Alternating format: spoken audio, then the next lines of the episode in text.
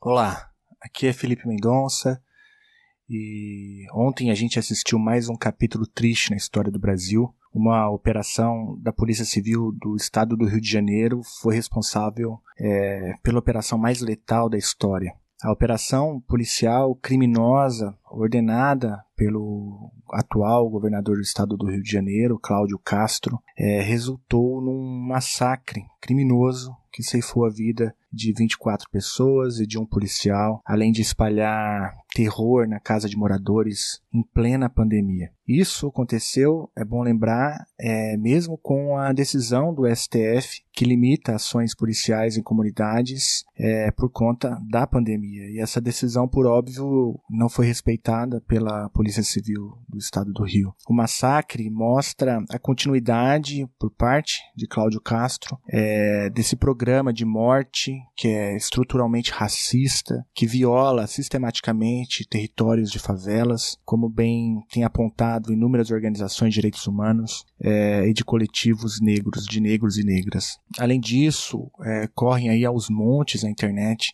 imagens de policiais civis alterando a cena do crime, é, por exemplo, removendo corpos durante a chacina. São imagens lamentáveis, é, com muita tristeza que a gente assistiu tudo isso em tempos tão difíceis. E justamente comovidos, é, a gente aqui no Chutando a Escada conversou é, e a gente decidiu que, em solidariedade aos moradores da favela do Jacarezinho, a gente decidiu repostar um dos episódios mais importantes do Chutando a Escada, que foi um gravado com o advogado, o cofundador do Instituto de Defesa da População Negra e também o ativista do Jacarezinho, o Joel Luiz Costa. O episódio é chamado Controle de Corpos Pretos. Bom, o Joel, ele tem sido uma das principais vozes, não apenas agora na denúncia da chacina, mas também denunciando todo o histórico de política de morte colocada em prática contra o povo preto por meio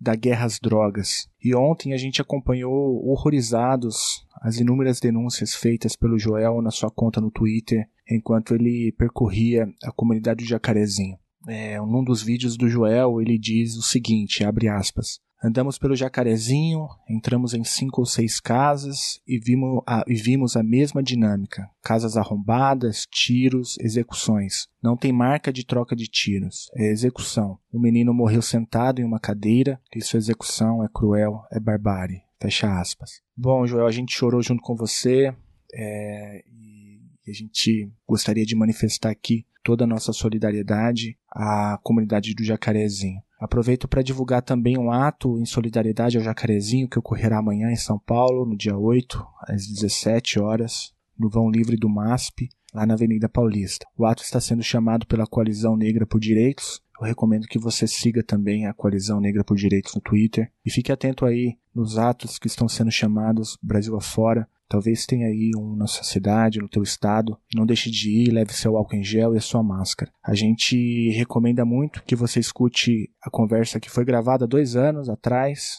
essa que a gente vai tocar aqui agora com o Joel, e preste muita atenção, porque infelizmente de lá para cá nada mudou. Todo o nosso apoio ao Joel, toda a nossa solidariedade à comunidade de Jacarezinho.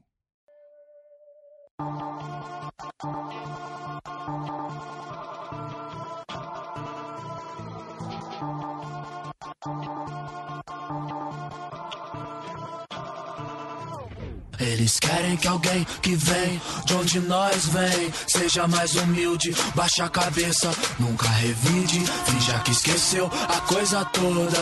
Querem que ele se eles querem que alguém que vem de onde nós vem seja mais humilde, baixa a cabeça, nunca revide, finja que esqueceu a coisa toda. Querem que ele se Nunca deu nada pra nós,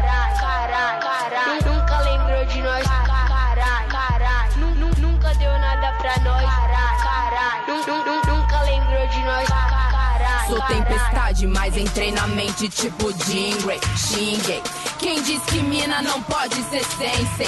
Jinguei, sim sei, desde a Santa Cruz. Playboys, deixei em choque, tipo racionais, hey boy. Tanta ofensa, luta intensa, nega minha presença. Chega, sou voz das negas que integra resistência. Truta, rima, conduta, surta, escuta, vai vendo. Tempo das mulheres veneno. Sistema é paia, gasta, rata, Cláudia que não raia. Basta de globeleza, fifi, firmeza, mofaia. Rima pesada, basta, eu falo mesmo igual Tim Maia. Devasta esses otários, tipo calendário Maia. Feminismo das preta, bate forte, mó treta. Tanto que hoje cês vão sair com medo de bu.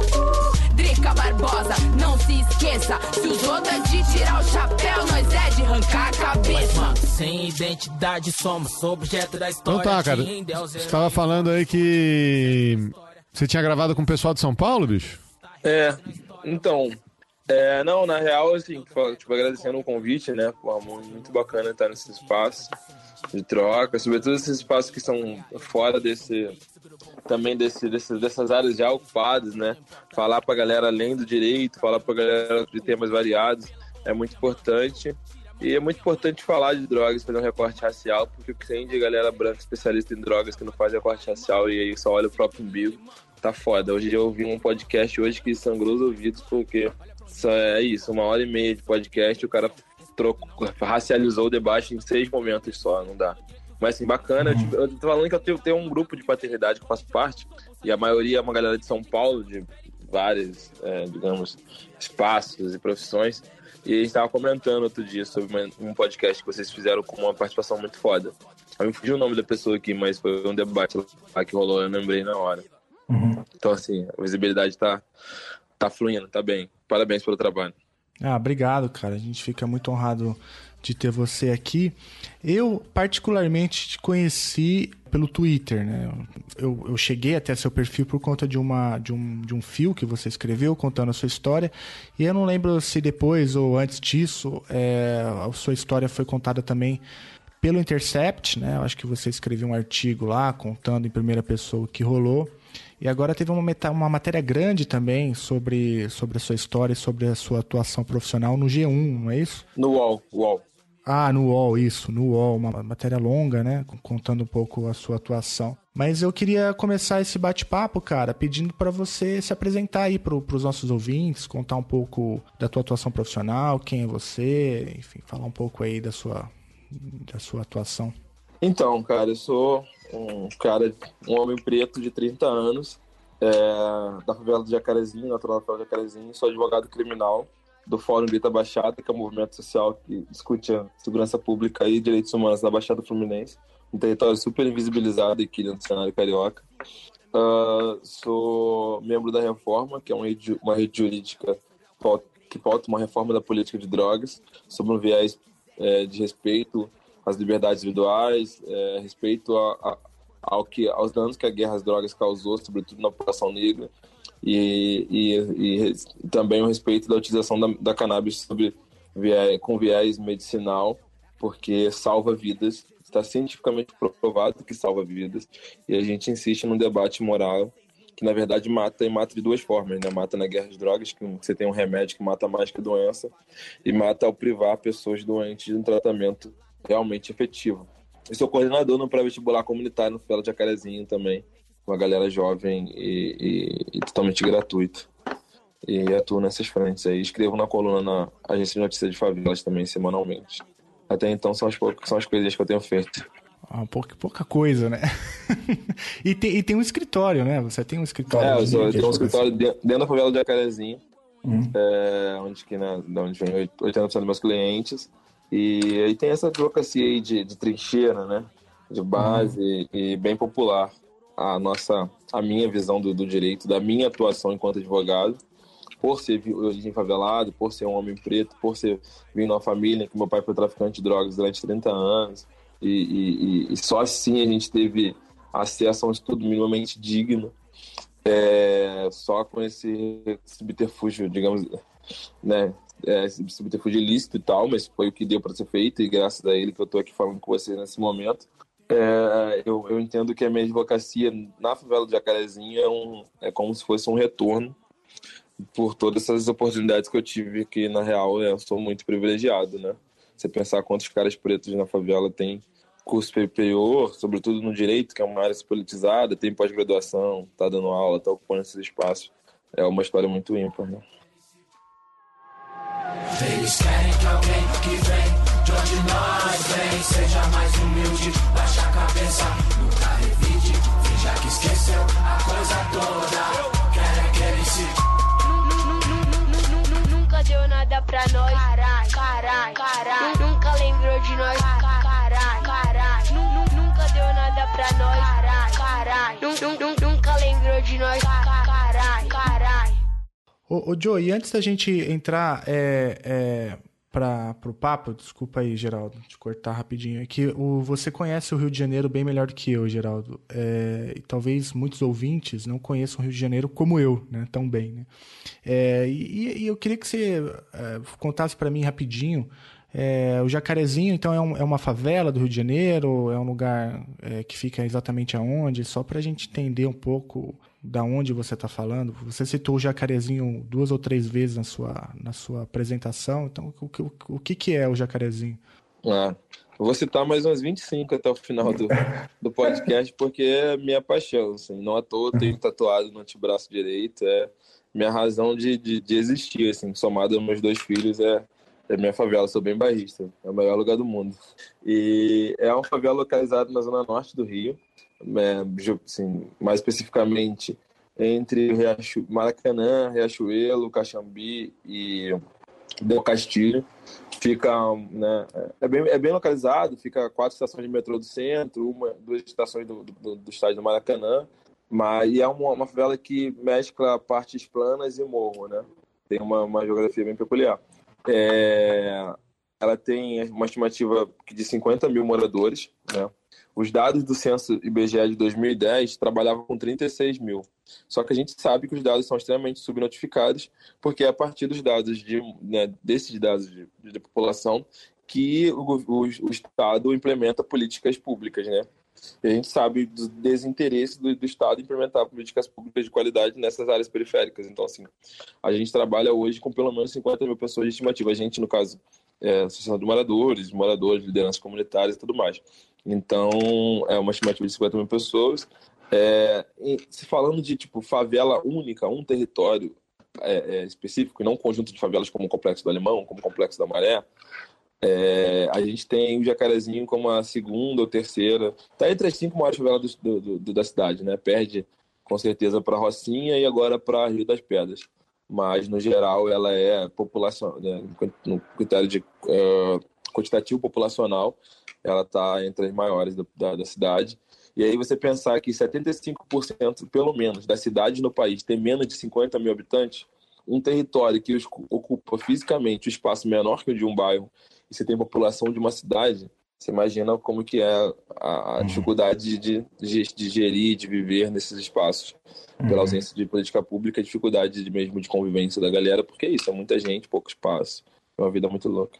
O Joe, é... eu vou fazer umas perguntas meio óbvias aqui para você, tá cara, mas é acho que no sentido de educativo aqui da nossa, da nossa audiência, né? É... vou levantar umas bolas aí para você cortar. Acho que boa parte do nosso papo você já até é, adiantou um pouco aí, falou de, de política de drogas, etc. A gente chega lá, mas você mencionou aí a sua atuação como advogado no Jacarezinho, né?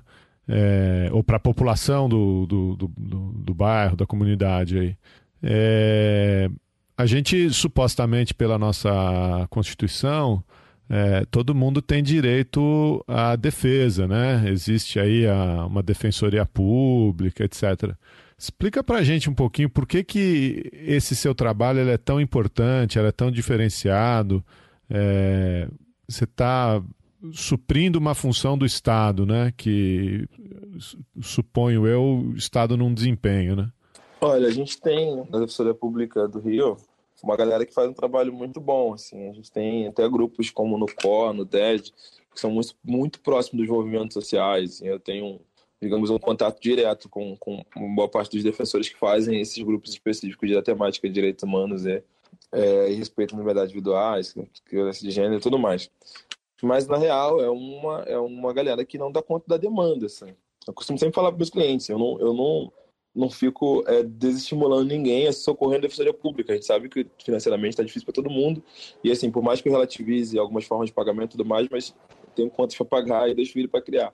A questão da defensoria pública, eu deixo muito claro para meus clientes e passando para vocês, é realmente a, o, a demanda para com a quantidade de profissionais de lá disponíveis, sabe? É, muita, é, é muito processo para pouca gente. A gente tem no Rio de Janeiro em torno de 45 mil presos, sabe? É muito processo. E assim, não são 45 mil processos. Porque tem preso que tem três, quatro processos, cinco processos. Se, é, a última vez que eu tive relação aos dados assim mais, é, digamos, confiáveis, já tem em torno de quase dois anos, o Brasil tinha 100 milhões de processos, sabe? Era é, um processo para cada duas pessoas. E é uma parada muito bizarra, assim, no modo geral, né? Não na área criminal, de modo geral.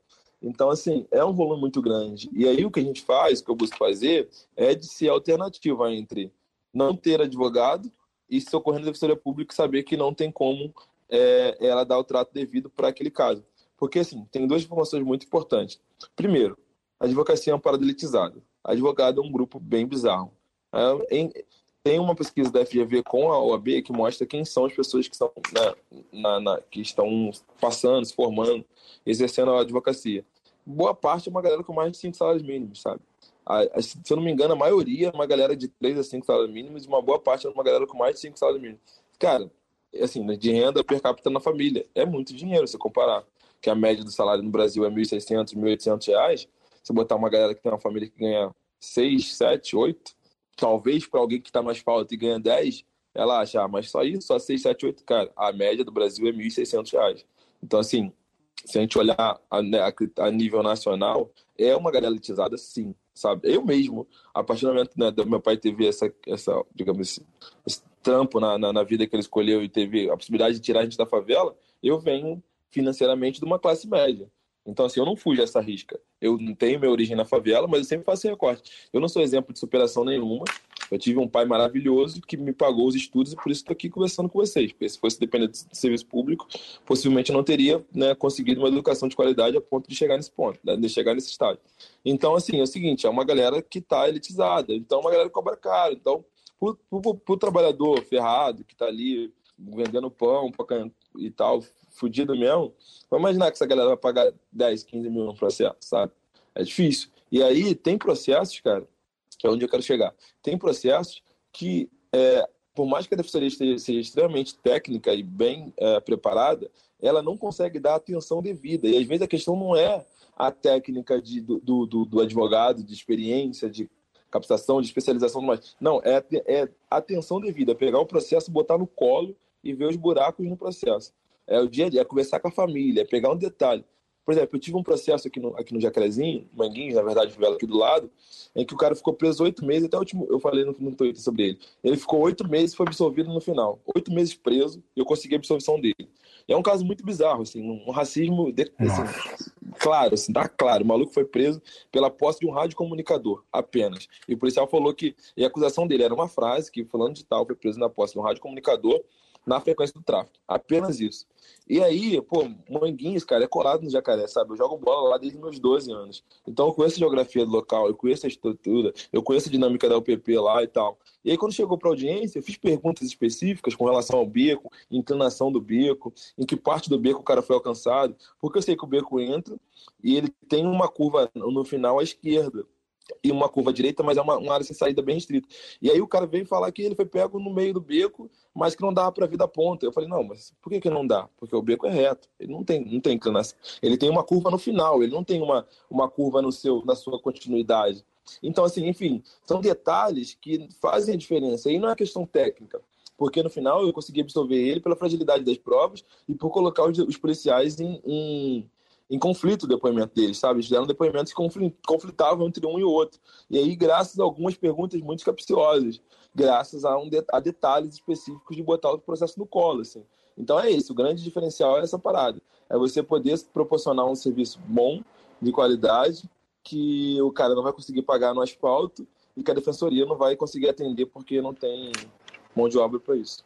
Ô Joey, é, e você, também logo no começo da sua fala, mencionou sobre o recorte racial, né? Você falou, ah, muitas vezes citam recorte racial de passagem, e isso é um problema grave porque imagino que você entenda o recorte racial como um problema estrutural, não só é, do sistema judiciário brasileiro, mas enfim, de toda a sociedade brasileira, né? É, você acaba de fazer um relato muito interessante sobre a incapacidade que a, def a Defensoria Pública no Estado do Rio de Janeiro tem para, enfim, acolher todas as demandas, né? E não por falta de, de interesse ou por falta de capacidade técnica, mas por falta de estrutura mesmo, física, né? É, e, e também é, mencionou para a gente a importância de trabalho, de um trabalho meio que também militante, né? Que é o trabalho que você desenvolve. Se eu estou definindo dessa forma, se eu estiver errado, você por favor me corrija. Total, total militante. Mas não, então, então estou entendendo certo, né? Mas eu queria voltar nessa, nessa questão, então, uh, da do, do recorte racial. Como que você enxerga isso no seu dia a dia profissional? Você acabou de citar um exemplo, né? Imagino que esse seu cliente que foi pego com rádio, imagino que ele seja negro, né? Também. É... como que você lida então com essa, com esse, com isso que você chama de recorte racial? Beleza, assim. Vamos partir de uma análise da lei de drogas, que é aonde é, a gente, o Estado brasileiro, mais consegue nos, nos atingir enquanto né, população negra, ou, ou, hoje a gente tem quase um terço dos presídios é, por pessoas respondendo a crimes relacionados a drogas, seja associação ou tráfico, ou, ou artigo 37 também, informante. É, e aí a gente tem que fazer uma contextualização histórica, no seguinte sentido, Felipe. E aí eu acho que é onde a galera branca peca. E hoje eu ouvi um podcast que o cara falou, como eu disse, falou, sei lá, acho que uma hora e meia, uma hora e vinte minutos. E somente em seis vezes ele fez, é, fez racializou o debate. E não dá para você falar, sei lá, 90 minutos e, e, e, você falar, sabe, passar por. Ele, assim, passou pela questão racial.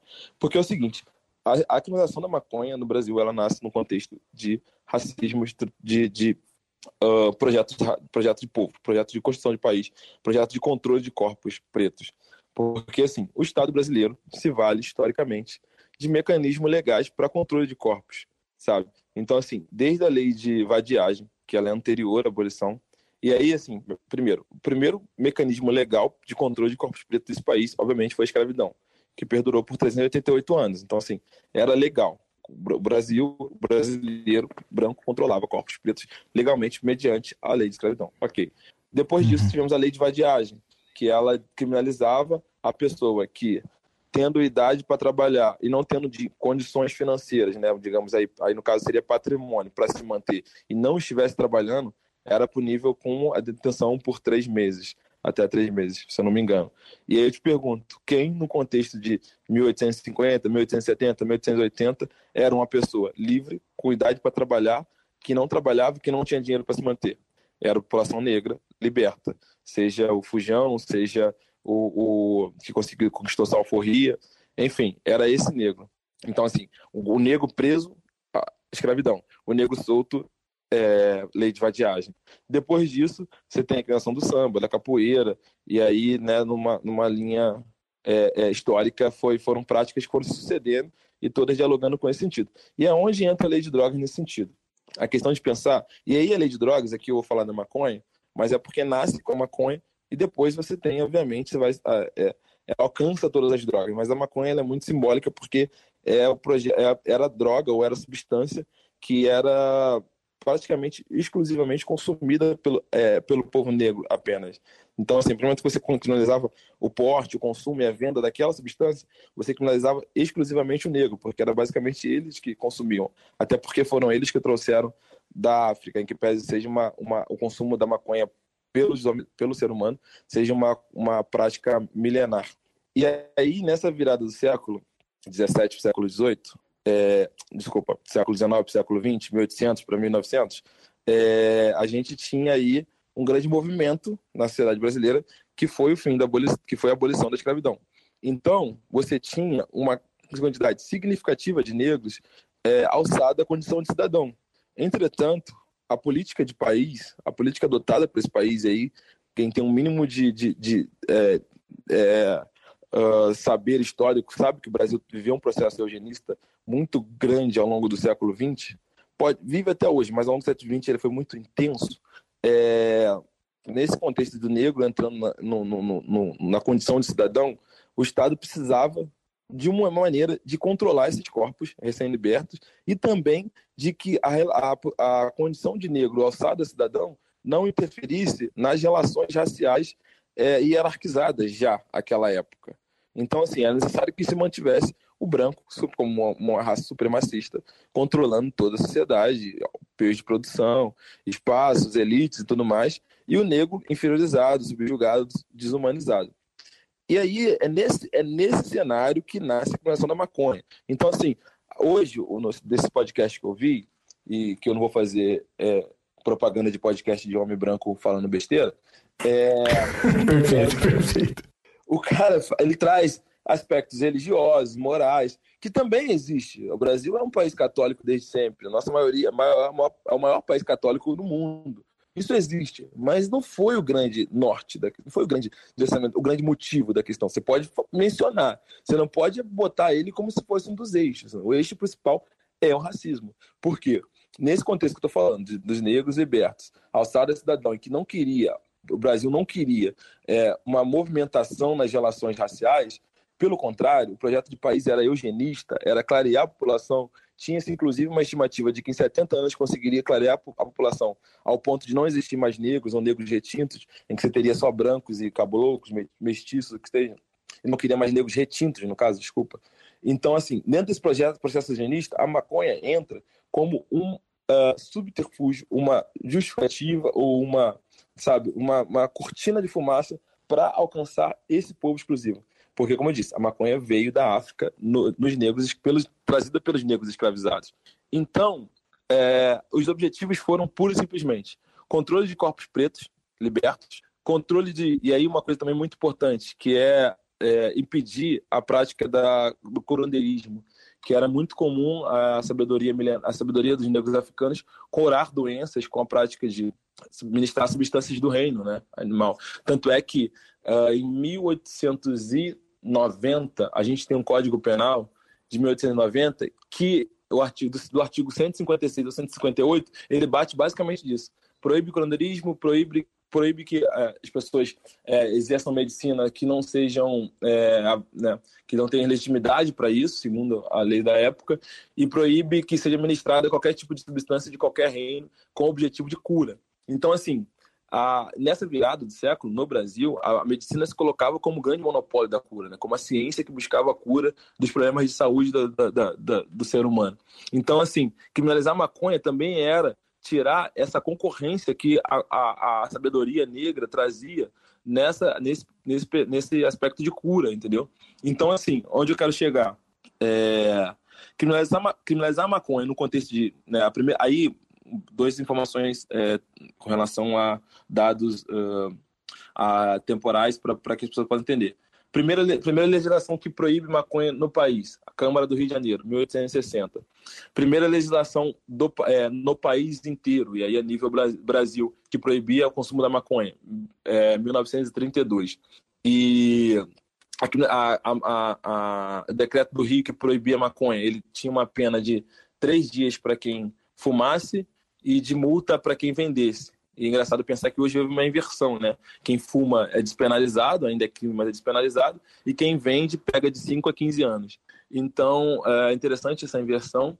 E aí é o seguinte, ele nasce nesse contexto de controlar esses corpos, ele nasce com esse objetivo de manutenção das relações hierárquicas, das relações raciais, ele nasce no, no, nesse contexto de, de disputa do monopólio da cura, e aí o livro Fumo de Negro, da Luísa Sade, fala muito bem sobre isso, de como Rodrigues Doria e Pernambuco Filho, que eram médicos da, da época, construíram é, conteúdos muito amplos e muito é, é, mal feitos e muito questionáveis, muito pautado por aspectos morais e por um racismo científico, é, que fundamentava a criminalização da maconha, e no final das contas buscando exatamente e apenas isso, entende? Então você soma esse contexto de, de, de, das relações raciais aí conflituosas no início do século XX. Você soma ao projeto eugenista do Brasil de clareamento da população. Você soma a, aos projetos do, do, do, governo de incentivo da imigração europeia, em que, em que os europeus aqui que chegavam ganhavam terra, ajuda do governo, eram é, e, e, tinham todo tipo de benesse, enquanto o negro alçado, né, saído da escravidão,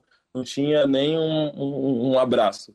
Então, assim, como você não vai é, abordar a, a criminalização da maconha, como você vai abordar a guerra às drogas, se não por, a partir de um recorte racial, a partir de uma história de racismo estrutural que estrutura a construção desse país, a partir de uma abordagem de estamos, é, isso foi um projeto para controlar os negros recém-libertos da escravidão. E aí interessante também um outro outros dados para concluir essa parte, super interessante pontuar. Primeiro, o Brasil recebeu 40% dos negros escravizados no mundo, uma estimativa de 5 milhões de negros escravizados, de total de 12 milhões. Isso são contas internacionais. É, se não me engano, Inglaterra e Estados Unidos têm esses dados compilados. Segundo, o Rio de Janeiro recebeu um de cada cinco negros que botou, que saiu da África, um de cada cinco negros, negros escravizados que saíram da África, um colocou o pé no Rio de Janeiro. O Rio de Janeiro recebeu 20% do total uh, brasileiro. O Rio de Janeiro já chegou a ter mais negros escravizados do que homens brancos libertos. Então, assim, a partir do momento que você tem um país que vê o negro como desumanizado, como um bicho a ser controlado, não há de estranho de você abordar ou de você pensar que esse mesmo país é, crie mecanismos legais para controlar esses corpos que ele não deseja. 60% dos jovens de periferia sem antecedentes criminais já sofreram violência policial. A cada quatro pessoas mortas pela polícia, três são negras. Nas universidades brasileiras, apenas 2% dos alunos são negros. A cada quatro horas, um jovem negro morre violentamente em São Paulo. Aqui quem fala é Primo Preto, mais um sobrevivente.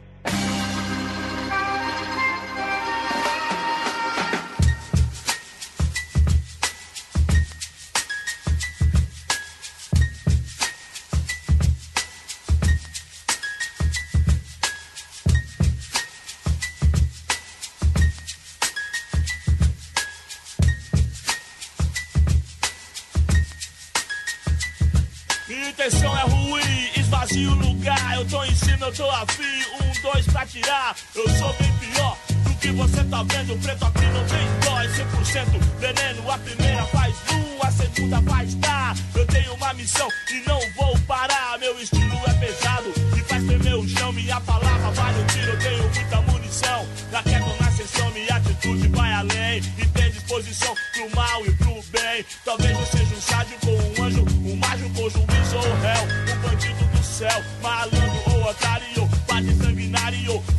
atirador, se for necessário. Revolucionário, insano ou marginal, antigo e moderno. Imortal, fronteira do céu com inferno. Astral, imprevisível, como um ataque cardíaco do verso. Violentamente pacífico, verídico. Vim pra sabotar seu raciocínio, vim pra abalar seu sistema nervoso e sanguíneo. Pra mim ainda é pouco, dá um cachorro louco. Número um guia, terrorista da periferia, você o rap venenoso, uma rajada de PT. E a profecia se fez como previsto. O 997 depois de Cristo. A fúria negra ressuscita outra vez. Racionais, capítulo 4, versículo 3. A gente. Eu, enfim, é o que você falou aí, né? É, já tem, tem muito homem branco falando merda. Então eu e o Felipe a gente só deixa deixa quem sabe falar, né? A gente faz pergunta e deixa quem sabe falar para não uhum. para não correr esse risco e quando fala merda pede desculpa, né? Que eu acho que é a primeira coisa que a gente tem que fazer. Mas é, isso aí que você estava citando é muito impressionante, né? É, eu, eu sugiro a todo mundo que passar aí pelo Rio de Janeiro que visite o centro do Rio, visite o, o Cais do Valongo, a Pedra do Sal. Cemitério dos é, Pretos Novos.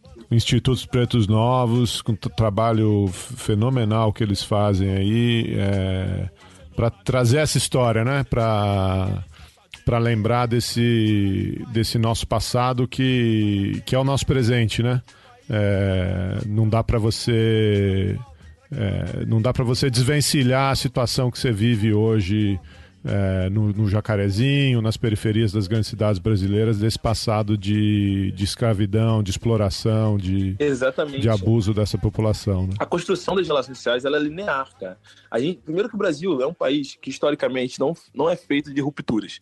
A gente teve uma, uma é, independência que passamos de pai para filho, né? A gente teve uma proclamação da República em que o, o, o general, que era tipo o braço direito do imperador, vira o, o, presidente né, republicano eleito, lá, comandante do, da porra toda. E a gente tem agora na redemocratização uma lei de anistia que é assinada anos antes da, da, da própria redemocratização, tudo feito à base de grandes acordos. Né? E a gente tem, como foi em 2016, um grande acordo nacional com o Supremo, com tudo. é a base desse país, grandes acordos. Então, assim, é interessante a gente pensar que a construção das relações humanas, sociais e tudo mais, ela é linear. E, assim, 140 anos atrás foi anteontem. Hoje, um negro de 40 anos, ele teve no seu bisavô um homem é, é, escravizado, possivelmente. Então, assim, como você vai dizer que o racismo que aqui estava na virada do século do, do, do, de dois séculos, século passado, logo na virada do século, o, o, a escravidão ainda era, né? Estava ali recém-saída da escravidão, como que isso não vai influenciar nas construções das nossas relações humanas de hoje? E aí você soma isso, quando você traz para a segurança pública, você soma isso, uma polícia que nasce há 200 anos pra, com o objetivo, por exemplo, a Polícia Militar do Rio Janeiro, que ela nasce para proteger patrimônio, num contexto em que o negro era patrimônio e o branco era quem tinha patrimônio, então ela nasce para socorrer uma, uma classe e, e segurar a outra. Então, como que você vai tirar isso? Como que isso sai? Quando, quando que na Constituição desse país parou e se falou, não, a polícia nasceu para controlar patrimônio. O preto era patrimônio, então ela, ela, trabalhava a favor dos brancos. Vamos refazer isso, vamos começar do zero. Quando que isso foi feito? Então, assim, você tem uma polícia que, que ela é pautada por um racismo estrutural desde o seu início, porque ela é direcionada por critérios raciais, porque ela atendia a uma raça supremacista. Então, assim, isso nunca foi debatido, isso nunca foi rompido. E isso vai influenciar na atuação da Polícia Militar hoje, seja no Jacarezinho, seja no, no, no, no Meia, seja no Cabula, em, em, na Bahia, onde tivemos uma chacina ano passado, seja nos rincões de Recife, aonde, qualquer ponto do país. O que você não constrói uma ruptura para a gente se desvencilhar e construir uma, novo, uma nova relação social, levando em conta que nós não somos um país é, igualmente construído, pelo contrário, nós somos um país que temos quatro séculos de escravidão, a gente vai reproduzir isso sistematicamente e institucionalmente. E aí, como diz Milo Fernandes, né, o Brasil tem um grande passado pela frente. Traz esse, esse papo aí, você estava falando da lei, traz de volta esse papo para a lei de, de drogas, né? Porque são duas coisas que você mencionou aí, o, o, o aumento da população é, carcerária e, e, e, a lei de drogas, né? É, o, a gente, lógico, tem um monte de críticas aí ao, ao governo Temer, ao governo Bolsonaro, é, mas... mas a, é. a lei de drogas mas, de 2006. Exatamente. A explosão isso, da população isso. carcerária também é, é desse momento, né? É, é, o debate. Conta essa história aí. É o debate que eu faço com a galera nas minhas aulas. Qual é, como assim? Como que um governo dito de esquerda promulga uma lei de drogas que proporciona ou ajuda nesse boom carcerário, nessa, nessa dobra da população carcerária? E aí é o seguinte, assim, eu, eu, eu costumo brincar que o meu, a minha posição política é é, defender o Lula nos espaços de direita, de bolsominions e, e, e de galeras é, conservadoras, e criticar ele em espaços progressistas, de esquerdas e tudo mais. Porque, assim, é inexplicável uh, a gente imaginar, a gente né, fazer a leitura que um governo dito de esquerda, que é um governo sensível às demandas é, das minorias e dos oprimidos, vai promulgar uma lei que vai de encontro diretamente à população negra. Então, assim, eu me, me pergunto, por quê? Como que essa lei foi a, a, é, promulgada pelo Lula? Como que essa lei passou no, na base petista em 2006? Porque, assim, é, o Brasil já tinha maturidade política, jurídica, social à época para entender que num país racista, classista, misógino como o nosso, que dignidade tem CEP, sobretudo no Rio de Janeiro, como que uma lei com critérios subjetivos para diferenciar traficante de usuário vai, iria dar certo? Quem imaginou que isso vai dar certo? Como eu disse, a gente tem uma PM que nasce nesse contexto. Então, a PM que ela é, ela é racista na sua atuação porque ela é fruto da sociedade racista. Temos um sistema judiciário que é composto majoritariamente majoritariamente por pessoas brancas. Então a gente tendo, temos leis sendo feitas por brancos, executadas por brancos contra pretos. E ainda com uma lei subjetiva. Como que isso vai dar certo? Quem imaginou, quem defendeu que isso daria certo em algum momento, sabe? É, é uma coisa que eu fico pensando, assim, como que conseguiram vender esse peixe. E é interessante pensar que na época foi vendido como um grande avanço, que diferenciava o usuário de traficante, que o usuário teria uma, uma penalização baixa e tudo mais, e o grande traficante seria preso. Mas nada, o que ela fez nada mais foi do que transformar usuários em áreas de periferia em traficantes. Porque não importa quanto você tem, porque não temos critérios ou, é, quantitativos de, com relação à quantidade de droga apreendida. Então você tem Rafael Braga sendo condenado com 0,9 gramas, você tem um cliente meu que, sol, que eu soltei há uns seis meses atrás, que vai ter audiência semana que vem, sendo liberado com 160 gramas. Está respondendo o processo em casa, na parte da casa dele, porque ele é branco porque ele mora em Santa Teresa, porque ele tem um CEP bom. Então, assim, a questão é, o artigo 28, parágrafo 2 ele traz critérios subjetivos para diferenciar quem é usuário e quem é traficante. Isso está é, posto. E é isso que possibilita esse cheque branco. É por isso que a gente foi de 300 mil presos em 2006 para 730 em 2017. É por isso que a gente tem hoje em torno de 28% dos presos por pessoas que infringiram a lei de drogas sabe? É por isso que a gente tem hoje 75% dos presos não chegaram ao ensino médio.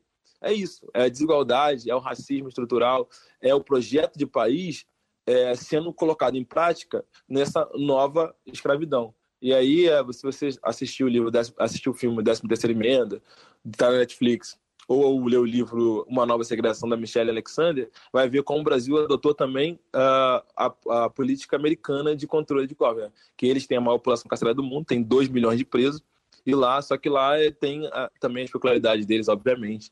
É, mas o Brasil também adotou essa mesma política, porque lá eles prendem também com a lei de drogas pra caralho, sabe? O Brasil adotou isso, piorou, como sempre, e e é isso. E também a nível global, é interessante pontuar, que a nível global a lei de drogas, a criminalização das drogas também nasce nesse contexto de controle de, de grupos, sabe?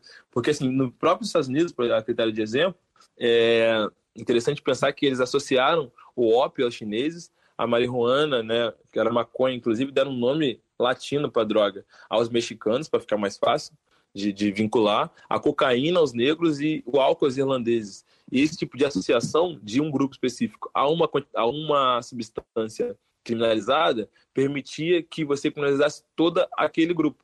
E aí, é, enfim, que foi feito nos Estados Unidos também foi feito no Brasil. Associar uma substância a um grupo racial. Criminaliza todo o grupo, você possibilita a prisão deles e, e, e, e controle desses corpos, dos presos e dos que não estão presos, né? Porque aí, dentro da Constituição do Rio, você tem hoje territórios que são criminalizados. Por exemplo, esse caso do Hélito que eu contei, ele só ficou preso oito meses porque ele foi preso numa favela. E a, a, leitura da sociedade é: a favela é lugar de, de, de, de, de criminoso, a favela é lugar de traficante. Então, se ele estava com o rádio comunicador lá, que a polícia disse que ele estava, ele é traficante, porque lá na, na favela só tem traficante. Sai de lá. E aí você tem um governador falando, como falou o governador Witzel semana passada, que se pudesse jogaria um míssil na Rocinha para acabar com o tráfico. Qual é a visão que a sociedade tem? Que na favela só tem traficante. E aí, como você vai. E aí, onde eu quero chegar para não ficar muito repetitivo, é o seguinte: como você vai defender esse sistema de justiça criminal? Ou do, das duas coisas. Ou você é um canalha e você quer o controle dos corpos pretos, quer a morte dos corpos pretos, você quer a exclusão do negro do seu círculo social e da sociedade, ou você tá, é, é, é, não está compreendendo a realidade. Porque não dá. Não dá para você compreender a realidade e defender esse sistema de justiça criminal da maneira que está posto. Ô Joey, você falou muita coisa interessante, cara, é, mas eu queria enfatizar ainda alguns pontos, né? É, a gente acabou de mencionar a lei de drogas, que é a lei de 2006, e ela, você deixou muito claro na sua fala que ela é uma lei que intensifica o controle de corpos pretos, né? Que aumenta a população carcerária.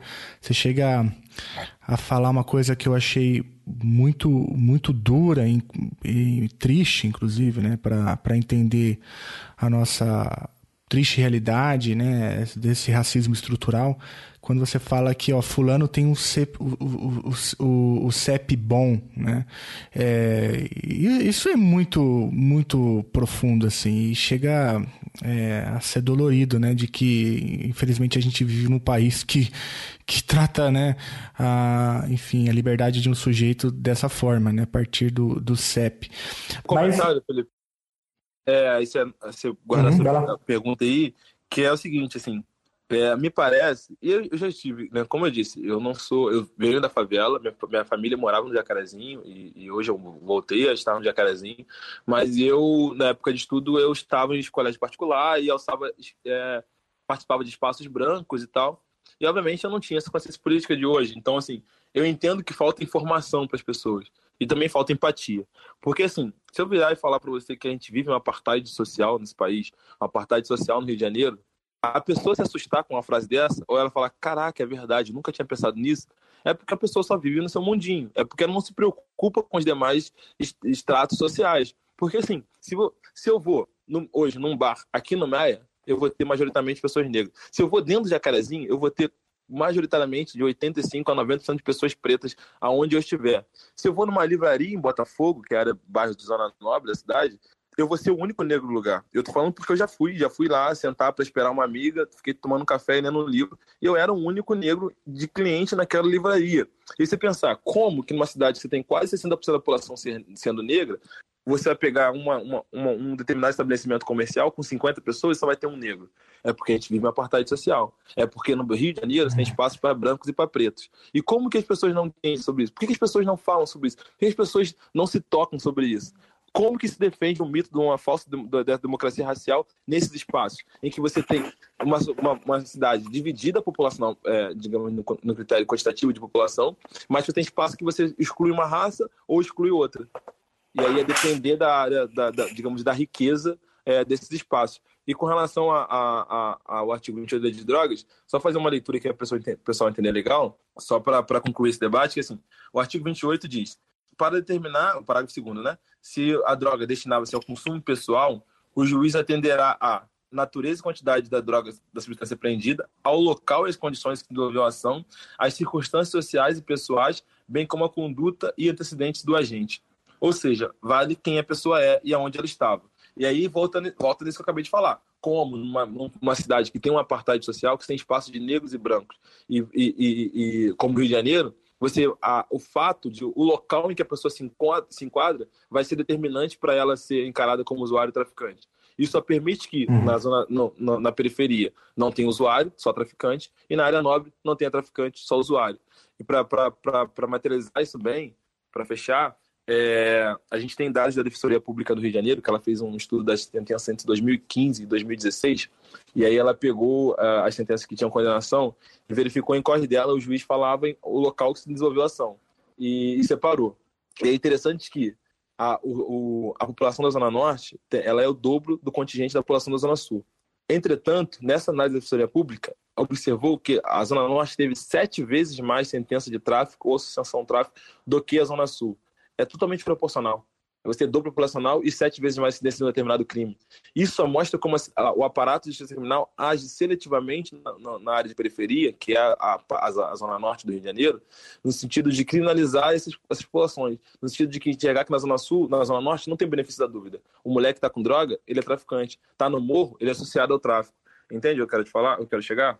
Não, perfeito, tá, tá claro, né? É, é o óbvio ululante, né? É uma, é uma, é uma realidade tão gritante é, que chega a ser absurdo a gente não questionar isso o tempo todo, né? É, você tem toda, toda a razão, assim. Eu ia, eu ia te fazer justamente essa pergunta também, né? Do, do, do artigo 28, né? Do, da Lei de Drogas de 2006. Mas aí eu queria já emendar, já que eu tô com a palavra, em uma outra, numa outra pergunta. Se a pergunta foi idiota, você simplesmente fala, Felipe, essa pergunta é idiota e ignora. E a gente gente vai para a próxima. Né? É porque a gente está falando muito de lei de drogas como uma, uma, um braço né, do racismo estrutural no Brasil. É, depois a gente fala da lei de 2006, como ela é uma lei é, que, em última instância, promove essa segregação racial e tudo isso. É, e a gente também falou bastante da maconha. Né? Você vai lá no, no, na cultura milenar e passa, conta pra gente que o povo negro que traz né, a, a maconha e a criminalização da maconha poderia ser também, sempre foi historicamente, uma forma também de criminalizar um povo, uma raça. Né? É, e, mas agora, é, estou falando agora nas últimas, na última década, principalmente, é, no Brasil e também fora dele, é, a gente tem aí os movimentos é, de defesa, ou melhor, é, em defesa, né, pedindo a liberalização do, do, do, consumo da maconha. E, assim, eu não sou especialista no tema, mas eu percebo que a, o consumo da maconha, principalmente olhando para essas marchas, já é, enfim, mais amplo. Você tem ali elites abastadas de brancos também defendendo a, o consumo da maconha, por exemplo, no Brasil. É, e, e por que, que eu estou falando isso? Porque é, é, eu estava te ouvindo falar, talvez seria possível estabelecer essa relação, né? Que quando o branco começa a consumir determinada substância ilícita, que antes era exclusivo do povo negro, então ela, o debate da legalização começa a ser levado mais a sério, né? É, ou outra coisa também, né? Uma coisa é você encontrar um menino branco de um CEP bom, né? Com determinada quantidade de maconha e aí ele tem o benefício da dúvida, né? É, e a maconha, quando é encontrada né, no bolso de um menino preto com CEP ruim, para usar o termo lá que você trouxe, ele já é pode ser considerado, dependendo é, do contexto e, do, e da vida pregressa da pessoa, ou seja, totalmente subjetiva, né? Dependendo é, da cor, ele Felipe, pode ser considerado, é inclusive, um traficante. Isso, isso, exatamente. É, é, é, totalmente racista, né? Não é subjetivo, a palavra correta é essa, né? É, considerando também o histórico da polícia, como você mencionou. Bom, a pergunta é essa, né? Como que você vê, por exemplo, essa elitização, né, ou glamorização da luta é, pelo consumo da, da maconha no Brasil? Isso é bom ou isso é uma apropriação de uma pauta? É, não sei se essa pergunta faz sentido também. Olha, a maconha ela é a droga social, mais socialmente aceita das, né, é, criminalizadas. E isso se dá, eu acho que também por ser uma droga extremamente inofensiva, sabe? E assim, eu não estou aqui, obviamente, no, no, debate científico com relação aos entorpecentes e ao efeito de uma substância psicoativa no, no corpo a longo prazo, é um outro debate, não é o debate que eu estou propondo aqui. O que eu estou propondo aqui é o seguinte: comparado às demais drogas, e aí digo das listas e listas, a maconha ela é a mais inofensiva ao corpo humano. Tanto é que você, você vai, por exemplo, você parar e pensar quantos históricos, quantos históricos que tu já pensou, já, é, digamos que você já teve contato de pessoas em que estavam muito chapadas de maconha e que agrediram o companheiro, mataram alguém no bar, saíram de carro, atropelaram uma família, é, realizaram um homicídio ou qualquer coisa do gênero. Você parar a pensar, você não consegue lembrar de alguém que estava chapado de maconha e praticou isso. Agora, quantos e quantos casos de álcool a gente já vivenciou disso? Sobre isso. Eu tenho um amigo próximo, na época de faculdade, que ele voltou chapado de uma noitada de álcool e atropelou um, um, trabalhador de 45 anos e matou o cara. O cara saindo indo do trampo para indo de casa pro trampo. E assim, eu não consigo lembrar de ninguém que estava chapado de maconha, atropelou e matou alguém. Então, assim, eu acho que a esse debate, digamos, mais romantizado em cima da maconha, ou esse debate mais avançado em cima da legalização da maconha, se dá, primeiro, por ela ter um efeito mais inofensivo, digamos, no corpo humano, é, por ela ser uma planta extremamente natural, é, ser socialmente realmente mais aceita, e é hoje a gente tem uma elite que, que, que consome de maneira tranquila e que não é, e que não é importunada para se consumir, então, assim, já virou-se uma droga de elite. Então, também é interessante de pensar como ao longo do século XX a gente teve essa mudança, né? Que a maconha nasce com, vem com o povo negro, depois ela se torna uma droga acessível a todas as camadas, e aí ela passa a ter uma outra visão. No início ela era uhum. demonizada, uhum. tanto é que ela é colocada em 1930, 1928, quando teve a Conferência do Ópio, ela é colocada pelo Brasil, pela atuação do Brasil, que foi nos oito países que compôs a, o conselho diretor, numa, na mesma lista que tinha ópio e cocaína, há quase 100 anos atrás, em que a gente tinha poucas informações, mas ainda assim se colocou como se ela tivesse mesmo potencial ofensivo, e hoje a gente sabe muito bem que não tem. A gente sabe muito bem que a manutenção ainda hoje da criminalização da maconha se dá por aspectos morais, de modo geral, porque, né, sobre relação aos aspectos é, de controle de corpos e racismo, como já pôs, ela já cumpriu seu papel, a, a construção do sistema de justiça criminal já já está posta com relação ao, a, a, esse, né, a essa missão da maconha. Hoje ela é, ela perdeu seu sentido, então ela se mantém por uma questão puramente moral. É, e, E, e, eu vejo que é isso, assim. Então, assim, a gente tem uma, uma droga socialmente muito mais aceita e certamente até de forma até romantizada. E, por um, e outro ponto que é extremamente importante que joga é, em favor da maconha é a questão de que ela tem efeitos é, no sentido de é, medicinais comprovados e assim, efeitos é, gritantes, assim, efeitos que drogas da, do estabelecidas aí na, no, no, no, sistema farmacêuticos não conseguem alcançar. É, teve casos que a gente defendeu uhum. pela reforma de um rapaz que fez quatro, cinco operações, que já tinha usado todo tipo de morfina, ele colocou ferro no pescoço, pra ter uma ideia de como era bizarro para do cara. Eu olhei assim o, o, o, o raio-x dele uma Nossa. vez só e não consegui olhar de novo. E, e somente a cannabis, o canabidiol, no caso, conseguiu é, amenizar as dores que ele sentia. E a gente chegou e comprovou isso para a juíza e ela deu o livro para ele a permissão de, de, de cultivar em casa para que com, possa controlar as drogas, a, as dores.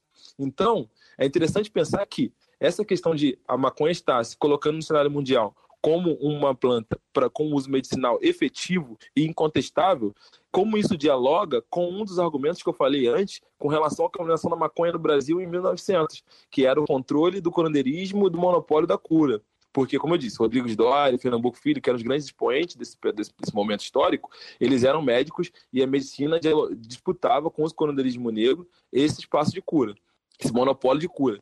E hoje está posto que a maconha ela tem benefícios medicinais é, assim, inquestionáveis. Então, assim, então é, defender que o uso, que a criminalização se deu por essa por uma questão de racismo e controle, mas também por uma questão de disputa de espaço e, é, com a população negra e com a sua sabedoria e com suas práticas curandeiras, está é, você fazendo essa análise histórica, você vê que está tá, tá certo. Faz todo sentido. Isso é real. Então, por isso que não dá para falar, e aí, Felipe, é o que eu tento botar desde sempre, desde sempre e aí eu, é a crítica que eu faço e me sinto confortável de fazer a crítica a esse podcast que eu ouvi hoje, é de que não dá para falar de criminalização de drogas. A gente fala de maconha, mas é porque a maconha iniciou todo esse projeto, depois chegou às demais, né, no contexto nacional. Mas não dá para falar de criminalização de maconha sem fazer o recorte histórico, porque ela nasce com esses objetivos específicos. Ela não nasce como com o objetivo que se dá hoje. Ela, o que se vende hoje não é o que era vendido há um século atrás.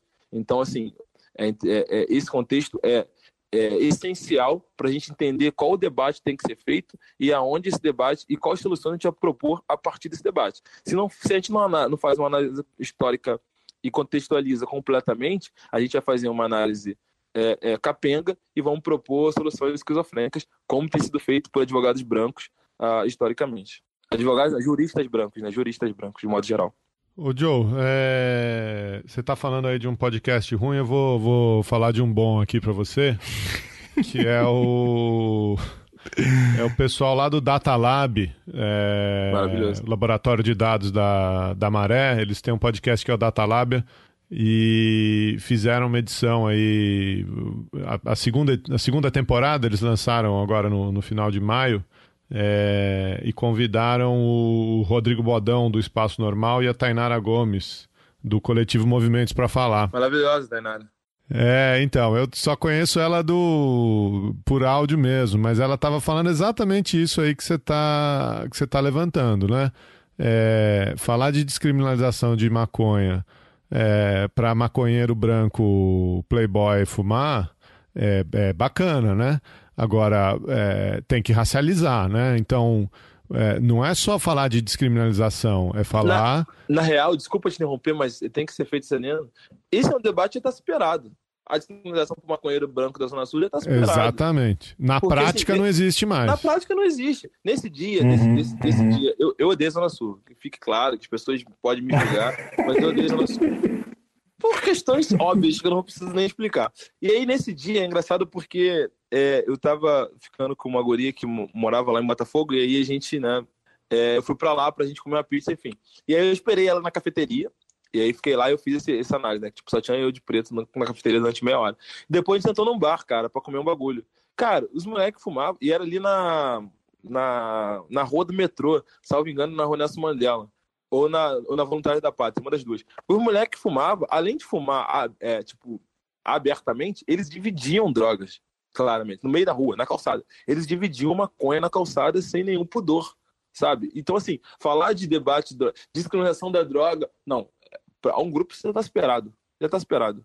É pra uhum. gente, isso é pra isso é pra controlar, isso é pra, pra salvar nossa vida, pra salvar nossa, nossas casas, nosso território, a polícia parar de usar caveirão aéreo ou, ou, ou, terrestre nos nossos territórios em cima de uma fantasiosa guerra às drogas que não existe. É uma guerra aos pobres, é uma guerra ao povo. E também, é, assim, hoje, nesse mesmo podcast ruim, é, o cara falou assim: ah, é uma guerra à população. E aí o especialista falou: é, temos uma guerra, não é uma guerra droga, é uma guerra à população. População caralho, é uma guerra à população preta. Não vamos, não vamos dizer que é uma guerra. É porque é isso, o branco ele tem mania de universalizar o bagulho. Eles acham que só ele, tudo que é posto como a, a, a, uma leitura do branco, ela se enquadra toda a sociedade. Porque é isso, o branco não se, ele não se entende como raça. Então, nós estamos a universalidade e os demais são a raça o, o, amarelo é uma raça, o asiático, o negro, não sei o que, não sei que, são raças. A gente não, a gente é nacionalidade. Então, quando atinge, atinge, ele acha que atinge ele, atinge todo mundo. Aí, quando atinge um grupo, atinge só aquele grupo. Porra nenhuma, a guerra de drogas é a guerra da população preta. Não é a guerra toda da população brasileira. Porque o moleque branco que mora na sul tá fumando lá de boa, tá tomando tapa na cara, nem vai chegar na delegacia e ficar oito meses preso por causa do rádio comunicador. O moleque preto na periferia vai. Então não vem falar que a guerra às drogas é uma guerra à população brasileira. É uma guerra à população preta brasileira. Porra, vamos ser minimamente honestos no debate, sabe? Porque essa desonestidade intelectual, essa desonestidade do branco, é, operador de direito é o que tá nos matando porque eles estão discutindo isso há mais de 30 anos, desde uma democratização, discute drogas com critério, uh, com, olhando para o próprio umbigo, não, não leva o bagulho a sério, não contextualiza historicamente, não mostra que isso é um racismo estrutural, que isso é um projeto de país há mais de um século, e aí traz soluções que não atende e que só mantém a nossa prisão, porque no final das contas, eles estão na academia discutindo, eles estão participando de podcast, eles estão fazendo estudos, tese, mestrado, doutorado, e a gente está morrendo na, nas favelas e periferias, sabe qual é? Então, assim, a culpa disso é muito dessa galera branca, progressista, de que só olha o próprio umbigo e não se preocupa com a vida do outro e que não racializa a porra do debate. É isso aí, cara. Não, não tem nem mais o que falar. É... E essa galera que tá toda presa, né? Ah, então vai descriminalizar? E essa galera que já foi presa? Reparação né? de danos. Reparação, Reparação danos. vai pra rua? Vai soltar? Reparação vai ter indenização? O Estado vai pagar a indenização para essa turma?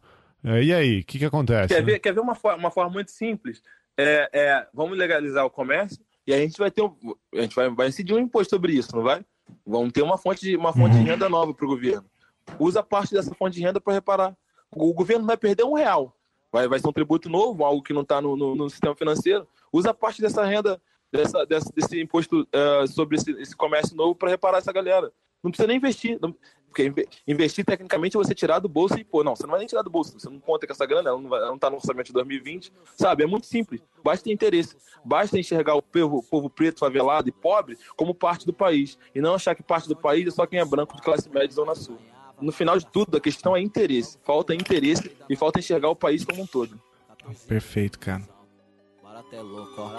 É necessário sempre acreditar que um sonho é possível, que o céu é o limite e você truta é imbatível, que o tempo ruim vai passar, é só uma fase, que o sofrimento alimenta mais a sua coragem, que a sua família precisa de você, lado a lado se ganhar, pra te apoiar, se perder. Falou do amor entre homem, filho e mulher, a única verdade universal que mantém a fé. Olha as crianças, que é o futuro e esperança que ainda não conhece, não sente o que é ódio e ganância. Eu vejo o rico que teme perder a fortuna, enquanto o mano desempregado, viciado se afunda. Falo do enfermo, falo do são, então, falo da rua aqui pra esse louco mundão. Que o caminho da cura pode ser a doença. Que o caminho do perdão às vezes é a sentença. Desavença, treta e falsa união. A ambição é como um véu que cega os irmãos. Que nem um carro guiado na estrada da vida. Sem farol, no deserto das trevas perdida. Eu fui orgia, ébrio louco, mas hoje ando sóbrio. Guardo o revólver enquanto você me fala em ódio. Eu vejo o corpo, a mente, a alma, o espírito. Ouço repente o que diz lá no canto lírico. Falo do cérebro e do coração. Veja egoísmo, preconceito de irmão pra irmão. A vida não é problema, é batalha, desafio. Cada obstáculo é uma lição, eu anuncio.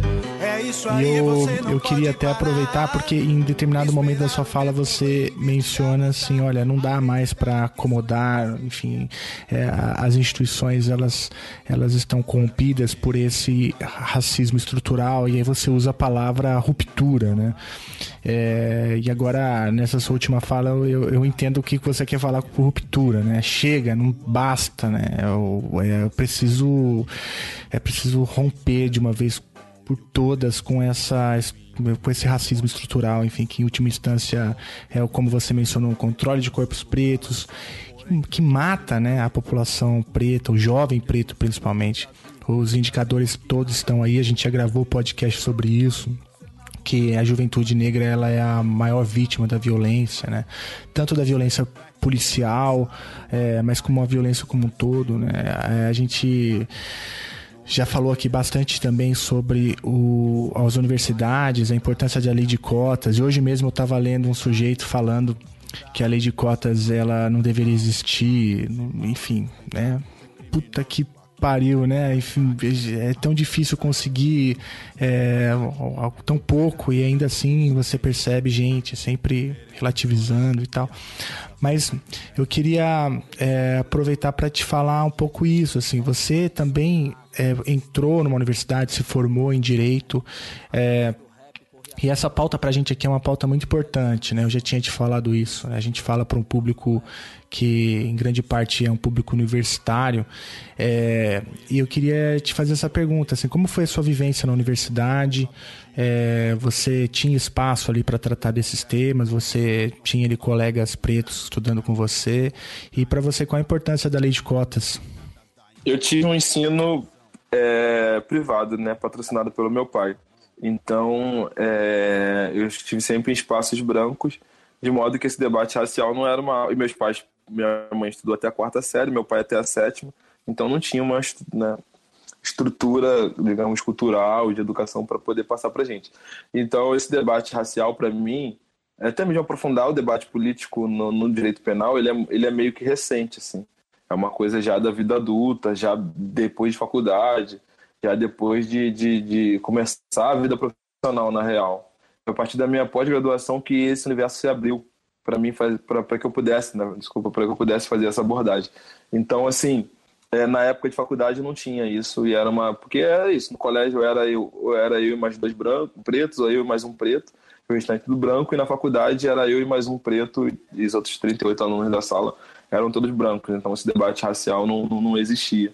E aí, mas acaba que esse é o comum dos espaços é, privados do, do, do, país, né? Hoje acho que está melhorando, mas há, há 10 anos atrás isso era, era padrão, e há 15, quando é época de colégio, mais ainda. É, o que eu vejo de, de, da, lei de, da lei de cotas, e aí, cara, é uma questão é, é, é inquestionável a sua é, relevância, a sua, quanto ela é especial para uma gente projetar alguma mudança nesse país, é isso, é pluralizar o debate. Porque, assim, se eu estou aqui falando com vocês hoje, de maneira, pô, trazendo uma outra ótica, uma outra pegada com relação à lei de drogas, com uma relação a toda essa questão do sistema de justiça criminal, e botando o dedo na ferida e falando que o sistema de justiça criminal tem que acabar, porque ele é, ele é feito para não dar certo, ele é feito direcionado para atingir um, uma população específica, é porque você tem um homem preto favelado, consciente das suas origens, falando para ti. Se fosse somente mais um advogado branco formado, que trachou, se fosse só um cara que algum, algum dos meus amigos de colégio de faculdade, que eu tive dois amigos que estudaram comigo no colégio que fizeram faculdade comigo. Se fosse algum deles dois, eles não fariam esse, esse recorte, não fariam essa abordagem, porque eles não viveram o que eu vivi, vivi, não viveram o racismo estrutural que eu vivi, que eu vivo, então assim, não teriam essa, essa percepção de mundo que eu tenho. Então, onde eu quero chegar aqui, a importância da lei de, da, da lei de cotas é, é pensar que a gente vai ter um debate muito mais plural. E aí, consequentemente, possibilitando a gente fazer uma análise mais complexa e propor soluções realmente efetivas. Porque não dá para a gente continuar sendo pautado por um homem branco, hétero e, e cis apenas. Você exclui, você exclui uma, uma, gama de. Você exclui mulheres, você exclui homens negros, você exclui mulheres brancas mulheres pretas, você exclui gays. Enfim, você exclui uma grande parcela da população do debate. E aí o que eu quero deixar de reflexão para a galera é o seguinte: se você não fazer um debate com, é, completo, que analise todos os detalhes daquela história, você não vai ter uma solução efetiva. Isso é, isso é, isso é fato. Você vai analisar uma, uma garrafa de vinho Você não vai olhar só um pedaço do rótulo, só a parte de cima, só a parte de trás. Você vai ler toda a garrafa de vinho para saber se ela é boa, se ela é ruim, qual é a safra, qual é o país. Então você tem que analisar todos os detalhes daquela, daquela, do, daquele, daquela questão que está abordando, tem que analisar. Então, assim, por que, que a gente. Na, por que quando a gente vai construir a sociedade, a gente analisa só o, de, só o detalhe, né, no caso, né? Só a, o ponto de vista do homem branco hétero? Como que a gente vai construir uma sociedade realmente. Como que a gente vai evoluir enquanto sociedade assim, cara? Como que as pessoas podem projetar que a gente está realmente evoluindo no, no, caminho correto a partir do momento que a gente é pautado por um grupo específico e que é hegemônico historicamente? Não dá, não dá. Por isso que eu, a minha fala, em que pese seja uma de uma obviedade ulante, como você falou, eu concordo plenamente, ela é tão de vanguarda e tão é, é, é ímpar, assim, porque você não tem homens negros vindo de favela, vindo dos estratos sociais, ocupando esses espaços, dando aula, gravando podcast, especializando, estu, estudando, porque esses homens negros estão morrendo, estão presos, estão afundados nas drogas, ou, é, é, principalmente, estão à margem de toda a estrutura social, à margem de todo esse dessa bolha que o capitalismo impõe, que alguns lhes são permitidos todas as é, possibilidades e oportunidades, e os demais fica aí, espera, você serve somente como mão de obra explorada e não é, especializada. Ô, Joey, relacionado com isso, cara, é... como que você lida com as pessoas que, com os negros que acham que esse discurso é discurso de vitimismo? É... Não sei se você já teve essa experiência é, pessoal. Eu é, já encontrei, já, já precisei defender política de cotas é, para amigos meus que são negros e, e, esses caras dizendo que não, que, que não precisa mais, que como, como você lida com essas coisas, cara? É, é que a gente tem que ler essa galera e aí, exemplo, eu coloco nesse mesmo grupo, está falando negro que que deba, é, que é contrário à política de cotas. E aí, no mesmo grupo você coloca a mulher que é machista, o, o gay que é homofóbico, você tem esse, esse, esse, essas pessoas que compõem esse grupo. E aí a gente tem que ler, e aí a minha leitura, é, é, no contexto de que eles são fruto de uma sociedade é, escrota, que direciona isso e, e, e sabota.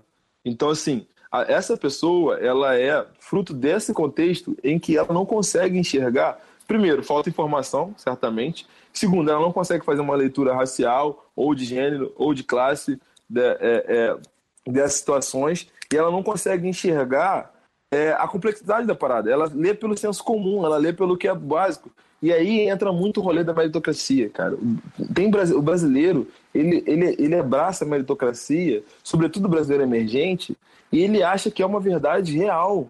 Ele acha que realmente somos todos iguais e que você consegue conquistar uma coisa à base apenas de mérito, sabe? E é engraçado porque assim, a minha história viralizou e chegou no Twitter, chegou até o Felipe, chegou até o UOL, chegou até o Intercept, por causa de um rolê de meritocracia. Porque eu tava num, numa barraquinha comendo sopa, uma, uma, uma, noite qualquer aqui, aqui perto de casa, e entrou um debate de, de criminalização, pá, e aí eu me identifiquei como advogado, fiz uma. e expliquei para eles estudo de segurança pública, botei pá, pá, isso tudo. Aí o cara, tá vendo? Mas assim, tá vendo? O Joel é preto, é de favela e é advogado. Basta querer que todo mundo consegue. Eu falei, não, irmão, não é assim não. Primeiro que eu sou preto, de favela, advogado, ok. Mas eu sou advogado porque eu tive um pai, ex-traficante, que pagou todos os meus ensinos, meus estudos, desde o colégio, desde o CEABRA. Eu nunca, eu nunca, eu tenho 30 anos, eu sou um homem preto favelado, e eu nunca estudei em colégio público na minha vida. Eu não sou um, um, um, um padrão de, de, exemplo de meritocracia para ninguém, sabe? Eu fazia estágio, eu usava o meu dinheiro do estágio apenas para mim, para comprar a camisa da Oscar e vodka na noitada. Enquanto a galera que faz estágio aí na, na, nas periferias do Brasil pagam é, é, é, é ou a faculdade ou botam comida na casa, na, na, na mesa de casa, sabe? Então, assim, eu não sou exemplo de meritocracia para ninguém, brother. Eu sou um puta privilegiado no, no, no, aspecto econômico da parada. Então, assim, a meritocracia não existe, mas é vendida como se existisse, porque é, uma, é, é uma, é uma, um dos mecanismos de, né, de controlar essa galera, porque aí fica muito fácil. Você entende que, ah, porque assim, a partir do momento que você coloca a meritocracia como uma verdade universal, você vai, você vai poder, é, consequentemente, dizer esse grupo aqui que é pobre, que está na favela, que, por exemplo, na favela Jacarezinho, que tem o terceiro pior IDH do, do Estado, você vai pensar assim, ah, ele é pobre porque ele não se esforça. Porque se ele se esforçasse, meritocraticamente falando, ele poderia ganhar dinheiro suficiente para morar no, no Botafogo, Ipanema, Tijuca e sair desse terceiro IDH da cidade. O fato dele ter uma escola fodida, o fato dele ter é, é, dias e dias ao longo do ano sem aula por causa de operação policial, o fato. Isso, isso não, não, entra, não entra na questão. O fato de que.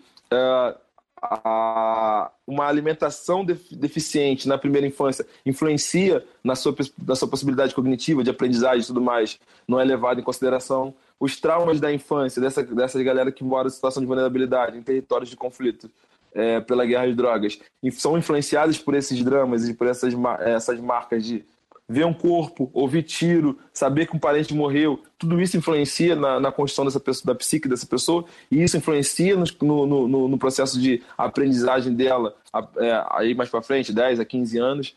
Então, assim, nada disso entra no debate, nada disso entra no debate. Por quê? Não entra no debate porque a classe média, a elite, não é alcançada por isso. Então, isso não, não leva isso em conta. O que eu quero dizer e aí tentando resumir, é que eu sei que existe esse grupo, eu sei que tem negros que são contra é, ações afirmativas, assim como tem mulheres que são machistas, tem gays que são homofóbicos, mas assim, o que eu quero pôr para você, Geraldo, é que assim, pô, bacana que você fez esse debate, que você foi didático com essa galera, porque assim, a, a minha leitura é que a culpa não é deles. Eles são fruto de um sistema que existe para isso, para alienar, para fazer é, esse tipo de, de, de, de é, objetivar esse tipo de, de situação mesmo. Porque a partir do momento que você coloca esses grupos que, que são afetados por essa prática que, ele, que eles não defendem ou que eles não enxergam, é mais fácil você, é, é, digamos, é, infiltrar e fazer com que ele entre em conflitos entre grupos, sabe? É, você bota um preto contra o preto porque um preto defende a lei de cotas e outro não. E aí esse conflito mina todo, uma, todo um grupo que já é fudido. Então isso é um projeto, isso, eles são eles são fruto de toda uma sociedade, então assim, a culpa não é deles, é minha leitura. Eles são fruto de toda essa estrutura muito mais ampla.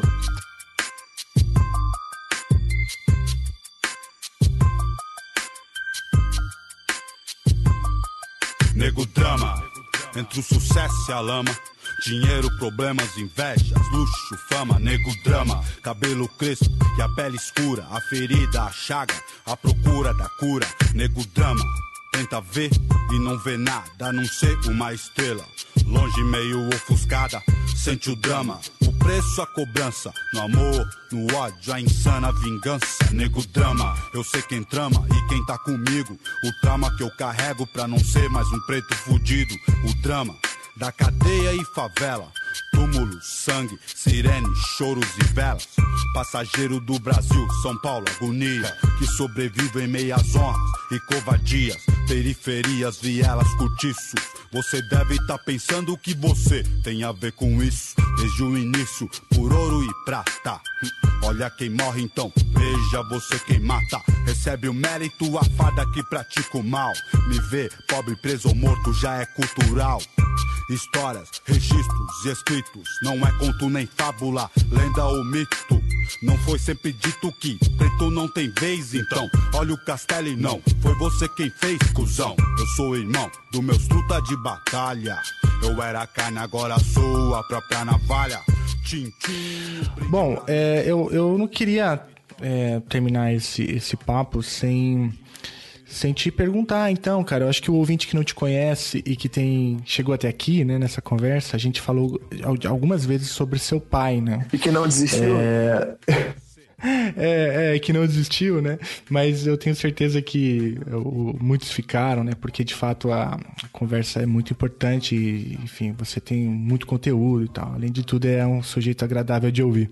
A gente tem que estar disposto a ser constrangido, cara. Porque assim, ah, o, cara branco que tá vendo, e aí se pode até um cara do mundo, direito, mundo jurídico, que tá ouvindo, aliás, uhum. ele vai falar, putz, mas que isso? Que... Não, cara, é isso. Se a gente que tá que se coloca numa posição de construir uma sociedade diferente da que está posta, a gente tem que estar disposto a ser constrangido. E eu falo isso porque, sim, eu estou disposto a ser constrangido no, no, debate de gênero, no debate de classes, então, até mesmo no debate racial. Uhum. Eu sei que eu não sei tudo, mas eu estou disposto a ouvir a mulher falando, apontando meu machismo diário que, que existe. Então, assim, eu só vou conseguir mudar e diminuir o meu machismo a partir do momento que eu me atento com ele, que eu estou disposto a ser constrangido quando ele é, né, extrapola, ou quando eu, é, enfim, sou machista. Então, assim, não adianta você achar que, ah, eu tô no rolê do progressista, tô aqui para construir uma parada diferente, mas, ah, pô, calma aí, mano, se você tá discordando de mim, não pode? Não, mano, você tem que estar disposto a ser constrangido. É o mínimo que a gente é, é, não, não, entendeu, não entendeu um conceito Nada. que você trouxe agora há pouco para o debate, que é. poderia colocar dessa forma, não entendeu nada, né? Mas você menciona, por exemplo, a, a importância da, da pluralidade de ideias, né? É, que é justamente essa, é isso, né? Você ser confrontado o tempo todo, ter, ter todo o tempo outras vivências, outras ideias, outras leituras, outras visões de mundo.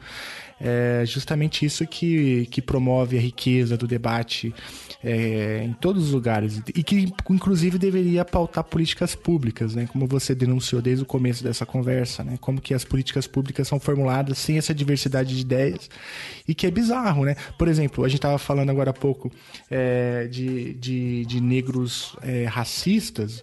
É, essa semana, o Fernando Holliday, um vereador do, do, do, do, do Cidade de São Paulo, é, chegou a propor uma lei que é, não só criminaliza mulheres que abortam, mas que, enfim, taxam essas mulheres de, de, de transtornos mentais, né?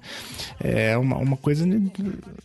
Então, poderiam ser internadas, ou seja, é, falta qualquer tipo de senso Se você crítico. Pensar, né? Essa lei atinge diretamente a população, as mulheres negras. Porque são Perfeito. elas que, estão faz... que não têm dinheiro para fazer um aborto numa clínica que custa 10, 15 conto, 8 conto numa área nobre. E eu falo isso porque eu já trabalhei num, num, num processo de aborto e a galera cobrava 8, 10 mil no aborto na Zona Sul. E, a, e, assim, foram várias clínicas que foram estouradas. E a galera que fazia aborto na, área, na periferia e na Baixada era 1.500 e 2.000 reais a diferença de valor é gritante. Só que é aí a galera da Zona Norte que faz os, abortos. E tem às vezes a menina não tem nem os 2 mil. Ela faz um, com um remédio citotec que custa, sei lá, 150, 200 conto. Ou 700 conto, sei lá.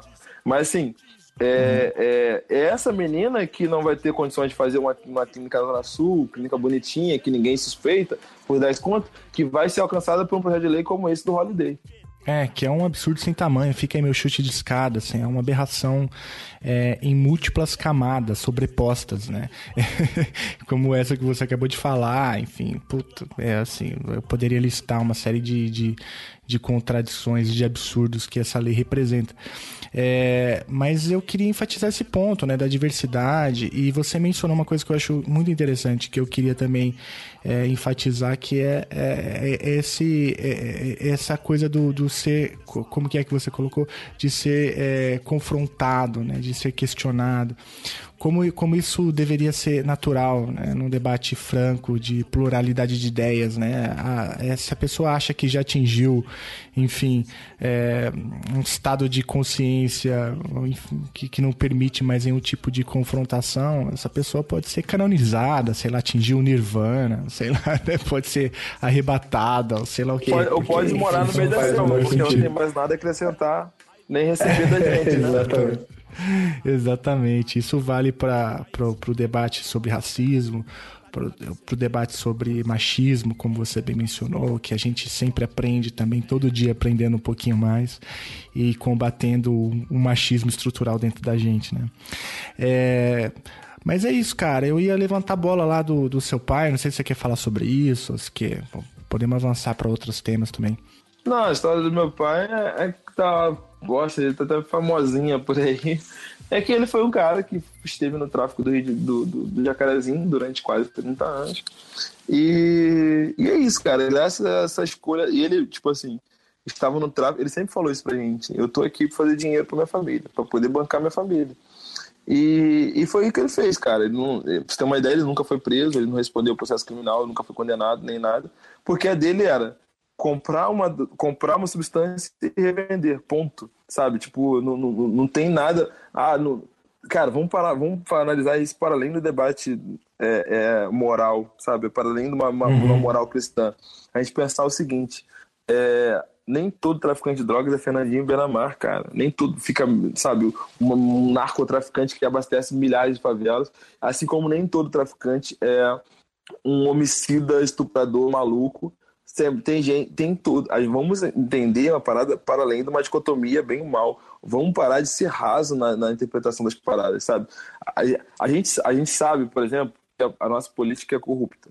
Sabe? Que a corrupção reina no ambiente político. Mas nem por isso eu vou te afirmar que os, 15, que os 513 deputados federais que estão no Congresso hoje são corruptos. Não, não, seria uhum. muita estupidez fazer essa afirmativa. Então, assim, vamos analisar a subjetividade de cada pessoa. No caso do meu pai, não estou defendendo porque é meu pai pura simplesmente. É porque eu conheço a história, porque eu conheço o cara e porque eu tô vivendo assim. Não teria por que fantasiar o bagulho, sabe? Se fosse uma parada bizarra, se meu pai fosse uma pessoa que tivesse que ter vergonha, eu não estaria aqui expondo a história dele dessa maneira. Só que assim, ele se valeu desse mecanismo, que era o único que ele tinha, para dar uma infância segura para os filhos, para ninguém estar tá na linha do tiroteio, para que a gente pudesse estudar um ensino de qualidade, para que a gente pudesse ter acesso a uma educação minimamente que pudesse transformar a nossa vida. Porque, assim, dados é, do Observatório de Favela no Rio, escolas que estão a, 100, a, menos, é, a 100, menos de 100 metros de ambiente de tiroteio têm uma nota no IDEB de 3,6. Escolas que estão longe das áreas de conflito armado, de tiroteio, têm uma nota de, no IDEB de 4,9. Você tem uma variação de 1,3 entre escolas que são afetadas por tiroteio e as que não estão a guerra às drogas, a segurança pública baseada no confronto é, é, que o Rio de Janeiro emprega, ela afeta toda a vida desse povo e ela afeta a educação desse povo. Então, assim, como eu posso te afirmar que eu teria alçado uma faculdade pública, uma faculdade, é, é, um ensino superior, se eu tivesse nessa linha, nessa galera que te perde aula todo dia porque tem conflito armado, dessa, é, dessa galera que, que, que não consegue ter uma escola decente porque o teto está caindo, Aí a nego fala, ah, mas o fulaninho conseguiu. Ok, mas o fulaninho é herói, vai, vai exigir heroísmo todo mundo? É sério isso? E quando tem uma galera branca lá estudando um colégio de 3 mil, tendo, estudando francês, inglês, espanhol, tudo no mesmo, no mesmo ambiente, você vai exigir que o moleque que tá lá não tenha nenhuma porra de uma refeição. Que ele fique 10, 15 dias por, sem aula no semestre por causa do tiroteio. E você vai achar que isso é normal. Sabe? É isso. Vamos ter um bom senso de é, respeitar a diversidade dessa população que é fodida pelo capital, que é empobrecida, né? Pobre, ela é empobrecida e que ela é extremamente afetada sistematicamente, diariamente, pela política de guerras drogas implementadas baseado no confronto, implementado no Rio de Janeiro, implementado nesse país. Então, assim, é analisar a história do meu pai dentro de todo esse contexto, sabe? É, é isso, mano. O que, que tu faria pelo teu filho? Sabe? Tem gente que faz coisa muito pior e ninguém fala nada. Tem pai que passa pano aí, filho, em, em, em, crimes muito mais graves, a galera comete homicídios e tal, e o cara passa pano e ninguém questiona. E aí, se meu pai escolhe é, se valer de um mecanismo que o Estado diz que é lícito, né? E aí a gente tem que pôr isso, porque assim, a droga, a criminalização da droga existe porque é uma pauta que o Estado criminalizou.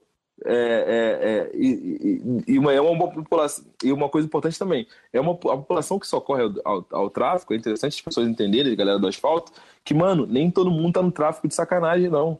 A pesquisa do Observatório de Favela ano passado apontou que 64% dos jovens que entravam no tráfico no ano passado, ou ouvido pela pesquisa, melhor dizendo, faziam para ter dinheiro para ele ou para a família. O tráfico na periferia é um mecanismo de sobrevivência, é um mecanismo de você ter uma condição minimamente digna de, de subsistir, de se alimentar, de ter uma moradia e de ter itens de consumo básico. Porque essa sociedade que a gente tem, ela é pautada pelo consumo. Todo mundo quer consumir. Todo mundo quer ter o melhor carro, o melhor iPhone, a melhor cerveja, quer tomar Heineken, quer tomar vinho legal. E o pobre não. O pobre tem que se conscientizar com a vida de merda dele.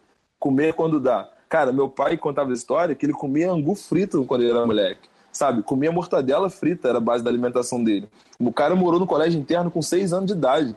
Seis anos de idade, tem moleque branco sendo empurrado em carrinho por babá na Zona Sul. E eu tô falando porque eu vi isso quando eu fui no, é, é, no alergista duas semanas atrás, um moleque grande, branco de cinco anos, com, com, com, com fralda, sabe? Então, assim, tem crianças com seis anos que estão sendo vivendo vidas de reis nesse país. E tem crianças com seis anos que estão no colégio interno, sem nenhum laço familiar, afetivo, moral, de construção de uma, de uma, de uma, da sua personalidade. Sabe, eu tenho 30 anos, eu nunca ouvi meu pai contar uma história dele com o pai dele. Como que a gente vai julgar as escolhas desse cara? E eu não estou passando pano pro meu pai, não. Eu só tô querendo dizer que a, a, a, história é muito mais ampla do que polícia e bandido. Vamos respeitar a subjetividade de cada um e vamos respeitar as dificuldades que é sobreviver na periferia. A periferia não vive, ela sobrevive nessa estrutura escrota que a gente tem. Perfeito, cara. Olha, Geraldo, você quer perguntar aí mais alguma coisa, cara? Não, cara, eu tô É, acho que só tem que passar isso aí pro povo ouvir, né? Não tem. É, é. É a questão que você falou da empatia, né? O... A pessoa tem que querer se colocar nesse lugar, né? Querer se colocar nesse lugar e relativizar as coisas, né? É... Cara, eu sou pai, tenho um filho de cinco e um de três, e quando você contou agora sobre o seu pai, cara, eu confesso que deu um nó na garganta aqui, porque eu me, me solidarizo com ele, cara. E... Vocês sabem, a, a, conhece a história do Ney da Rocinha?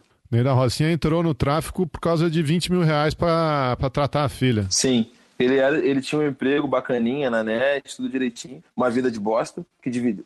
Ele morava numa casa que dividia, que o banheiro era até coletivo, e entrou para né, pagar uma dívida de 20 mil que o Estado, que o, o traficante prestou para ele pagar o tratamento médico da filha. E aí o cara ficou durante 13 anos como chefe da maior favela, da maior favela do Rio de Janeiro e, né, e construiu todo o patrimônio construiu e toda a vivência construiu. E a gente parar a pensar o seguinte: se o Rio de Janeiro oferecesse uma é, saúde de qualidade para todos e todas, a, a, a, filha do NEM teria se tratado no, no, no, colégio, num hospital público, ele não teria contraído dívida, não teria entrado para o tráfico. E aí, aí entra a questão seguinte: quando a gente fala em vítima da sociedade, é, é, e a galera fala, ah, e a galera quer aquele, né, é, fazer aquele debate raso de pegar um, um genocida qualquer e falar, ah, isso aqui é vítima da sociedade também. Não, é entender que se o Estado cumprisse com todo o seu, todo o seu papel, cumprisse com todas as suas demandas, muitas e muita gente não iria socorrer ao tráfico como mecanismo de subsistência. Isso é, isso é fato. Isso é fato. Aí você fala, ah, mas depois que o Enem pagou os 20 mil, ele poderia ter saído. Cara, é um rolê muito fácil. Sair do tráfico, sair do, do, desse, desse círculo do tráfico, não é uma coisa simples, não é uma coisa fácil. Seja pelo. pelo porque assim, Imagina, tu sai de uma, de uma estrutura que tu tá numa casa e divide um banheiro coletivo. De repente tu paga o, colégio, o, o, o tratamento médico da sua filha. De repente você começa a ter uma vida um pouco mais confortável. Você começa a ter uma casinha legal. Aí você, putz, sua filha começa a estudar no colégio bom. É, é, simples romper com isso, voltar àquela vida de bosta de antes? Seria simples, realmente? Para pensar. Mas não é nem isso, né? E o chefe que vai assumir depois? Vai deixar o nem sair andando? Exa exatamente, isso que eu falei antes. Não é fácil sair desse. desse, desse... E eu sei porque eu vi isso de casa. Não é simples você sair. Sabe, a galera que tá lá dentro é assim, é, um, é, um, é, é todo um ciclo vicioso que age para que você não saia. E aí, também contar o seguinte: o, o, a, quando o cara sai, ele convive sistematicamente com a possibilidade de ser sequestrado pela polícia. Sabe? Isso acontece muito. E aí não sou eu que estou falando, não, e não, vem, não, não adianta me apontar o dedo, não. Porque quando Hélio Luz, que foi secretário de Segurança Pública no, de, de, Polícia Civil no Rio de Janeiro, assumiu a Polícia Civil do Rio de Janeiro em 1997, ele falou, ele foi, ele foi, ele falou a seguinte frase: a partir de agora, a DAS não sequestra mais. E a DAS é a Delegacia Antissequestro. Ela é famosa por sequestrar pessoas.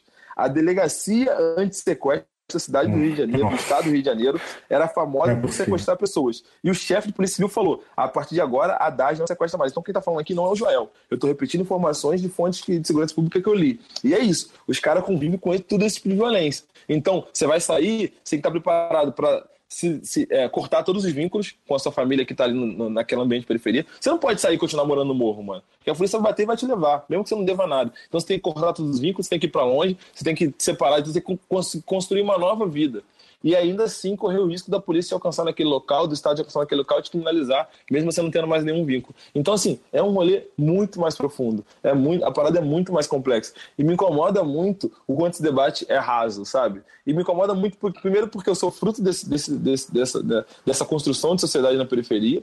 Então, assim, me incomoda muito porque me alcança esse debate. É, é, é muito triste para mim ver isso que as pessoas não, não conseguem entender a parada. E aí você não precisa idolatrar meu pai, não, mano. Não tô pedindo ninguém pra tratar meu pai como herói, não. Ele é o meu herói.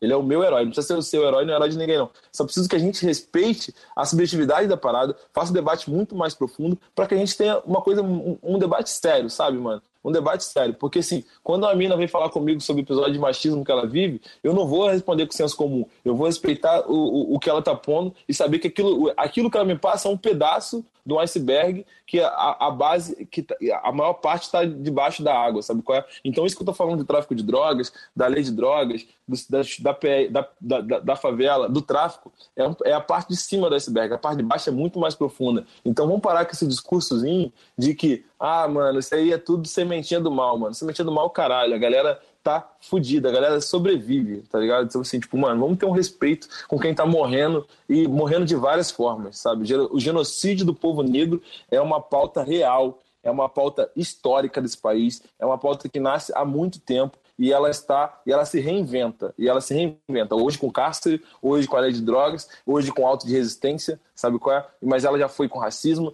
ela, aliás ela já foi com a escravidão ela já foi com lei de vadiagem ela já foi com várias ela foi com com a é, fomento à imigração do branco. Então, assim, o genocídio do povo negro ele se reinventa sistematicamente nesse país. O Brasil ainda não entendeu e não absorveu o negro como parte da sociedade. O Brasil que eu digo é o Brasil elitizado, o Brasil que manda, o Brasil que constrói as políticas públicas nesse país. É, é isso aí. Pô, Joey, que aula que você deu pra gente, cara. Eu fazia tempo que eu não tinha uma aula tão boa, cara. Obrigado. Tava muito bom, cara. Muito bom. Cara, eu fico feliz aí que, pô, que eu consiga somar aí com, com o podcast de vocês, com esse debate, que a galera possa abrir um pouco os olhos e, pô, e, e, e se interessar, sabe? Eu falo de segurança pública, que é a minha área de, de, de, de estudo, de trabalho, mas eu estou sempre tentando acompanhar outras pautas, as pautas de gênero, sobretudo, por mais que não me atinja diretamente, mas é uma parada que a gente tem que acompanhar para fazer um debate mais profundo. Então eu queria muito que a galera saísse. A gente sabe que a, a vida é fodida, todo mundo tá correndo para pagar boleto, para crescer na vida, para ter uma profissão porra, minimamente digna. Mas, mano, vamos, vamos ter um. Ler, um. ler um jornal, sabe? Ler todas as notícias, ler, não ser só parte de esporte, não ser só parte de TV, sabe? Se interessar pela, pela opressão que tu não vive, se interessar por temas que não te alcançam. Porque, caraca, mano, é, não dá pra gente delegar a nossa vida a 513 deputados e 82 senadores, cara. O mundo, é, é, pra gente construir um país melhor, a gente precisa de mais do que 600 pessoas mandando nele, sabe? São uns 210 milhões de pessoas. A gente precisa de que as pessoas somem nesse debate. A sociedade civil organizada precisa participar desse debate. Porque senão, mano, ah, só tem homem branco, hétero, empresário ditando as leis desse país. E aí a gente não vai avançar de modo algum é, é, com, nesse, né, né nessa dinâmica de, de, de construção de relações é, sociais. Presentemente eu posso me considerar um sujeito de sorte, porque apesar de muito moço, me sinto são e salve forte. E tenho comigo pensado, Deus é brasileiro e anda do meu lado, e assim já não posso sofrer Tenho sangrado demais, tenho chorado pra cachorro. Ano passado eu morri, mas esse ano eu não morro. Tenho sangrado demais, tenho chorado pra cachorro. Ano passado eu morri, mas esse ano eu não morro. Ano passado eu morri, mas esse ano eu não morro. Eu morri, mas esse ano.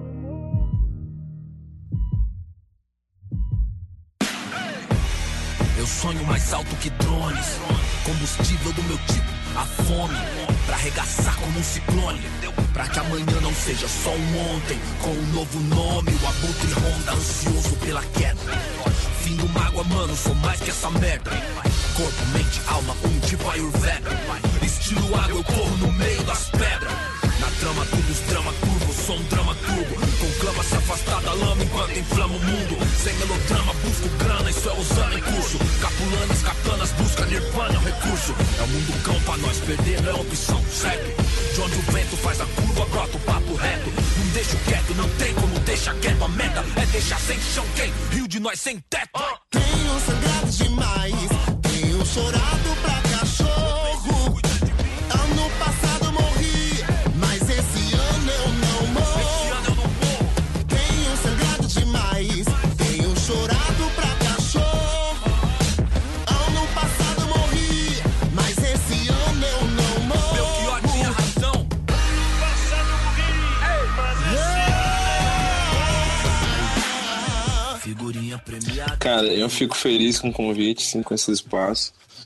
é, poder aprofundar o debate, poder levar o debate também do direito penal, da lei de drogas, da segurança pública para um público além do, do, do público do, do, judiciário, para além das salas de, de faculdades e tudo mais.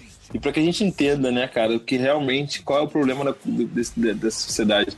E que a gente entenda que a nossa crise tem 519 anos, sabe, cara? A nossa crise não é de ontem, não é de 2016, não é de 2013. A gente não pode aceitar que a gente tenha 60 mil homicídios por ano. A guerra da Síria mata menos do que a gente em homicídio, sabe? A gente não pode aceitar que de cada 10 pessoas que a Polícia Militar do Rio de Janeiro mata, 7 são pretas. Isso não faz sentido. A gente não pode aceitar a quantidade de, de jovens negros que morrem é, é, é, a cada 22 minutos, a cada 23 minutos na, morre um jovem negro nesse país. Isso não pode ser natural. E, e, e, para além, cara, a população branca tem que pensar que tudo isso influencia, influencia nesse contexto de insegurança, de violência, de, caos, de caos que a gente vive, sabe? A, a, a, as coisas não estão perdidas aí no universo, sabe? Tudo dialoga com a construção desse, é, dessa sociedade caótica que vivemos hoje. Então, assim, e, e acima de tudo, a gente entender que não se debate segurança pública sem debater enfrentamento ao racismo. Porque desde a polícia militar, desde a vítima que está na delegacia, prestando um, um, uma, uma, uma, uma queixa. E eu já vi vários vários casos assim, em que é apresentado para ele várias fotos de pessoas negras e ela reconhece, reconhece alguém por semelhança, sem ter certeza. E aí ela tem que entender que ela está destruindo uma vida, né? Ela está destruindo uma vida. Ela tem que ter certeza que aquele cara cometeu um crime antes de apontar ele como, como, como, como um criminoso. Porque a chance de ser condenado é muito grande. Então, assim, a gente tem que responsabilidade desde essa pessoa, passando pela polícia militar, com todo esse histórico né, de, de, de, né, de que ela nasceu nesse, nesse quesito, nessa questão de proteção ao patrimônio, de seu, o seu racismo ser baseado pelo racismo na, na sua atuação, e passando por chegando ao sistema de justiça criminal, é, propriamente dito, né, né, das agências do, do MMP e da magistratura, que é basicamente pessoas brancas, né, cara? A gente tem aí um sistema de justiça criminal que é feito de homens brancos e que vai ser executado por outros homens brancos contra as pessoas pretas, né? Então, é, é, isso não pode, isso não vai dar certo em momento nenhum. Então, falar de segurança pública é falar de, de, de, de combate ao racismo. Um, as pautas dialogam entre si. Porque, assim, se a gente quer segurança pública, a gente quer segurança pública para todo mundo, mano. Só para um grupo não vai ser segurança pública. Só vai fomentar a desigualdade social. A desigualdade social é a mãe de todos esses crimes patrimoniais que aí é, estão, sabe qual é? Então é isso, a gente teria que o sistema criminal do jeito que existe não dá, tem que acabar. Eu falo isso com a maior propriedade do mundo porque eu tô no meio desse inferno e eu queria muito acordar amanhã tendo que procurar uma nova profissão e que o sistema de justiça criminal parasse, acabasse, fosse reiniciado do zero, porque só assim a gente vai conseguir ter uma justiça minimamente digna de, de, de, de, usar o nome que, que tem. E, aí a população, e, aí eu queria deixar também só um finalzinho, assim, já caminhando mesmo, eu queria dizer para a população negra, para a população gay, para a população feminina, para esses grupos que, né, que não, não, não, que não que estão ali fora do, do grupo hegemônico que constrói, que constrói a cidade, é que eles entendam, cara, que o direito penal não é resposta às nossas demandas sociais o direito penal não vai solucionar os nossos problemas enquanto minoria oprimida. Não vai, porque o direito penal não existe para isso. O direito existe para socorrer a uma elite, para manutenção de direitos e privilégios de uma elite. A gente não pode esperar a solução do judiciário. O judiciário é o problema.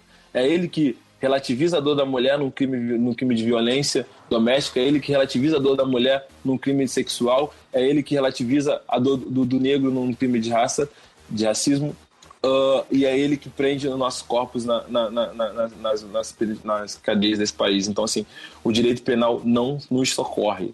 Ele não é resposta para nossas, para nossas dores. E a gente incentivar, de qualquer forma que seja, a, a, a, movimentar a máquina no sistema de criminal é incentivar que nossos pares sejam atingidos de alguma forma ou de outra. Isso recai sobre a gente. Então, assim, galera, vamos tentar, vamos reconstruir a forma de, de, de, de, fazer justiça nesse país, porque o sistema de justiça criminal tem que acabar. Ele tem que acabar. Como diria o Fred no meme da internet, tem que acabar. Ano passado eu morri, mas esse ano eu não morro. Joey, obrigado, cara. É, mais uma vez te agradeço imensamente. Conte com a gente sempre, cara. Tamo junto. Valeu, bicho. Valeu, Geraldo. Prazer, brother. Foi, foi animal, cara, o programa. Foi animal.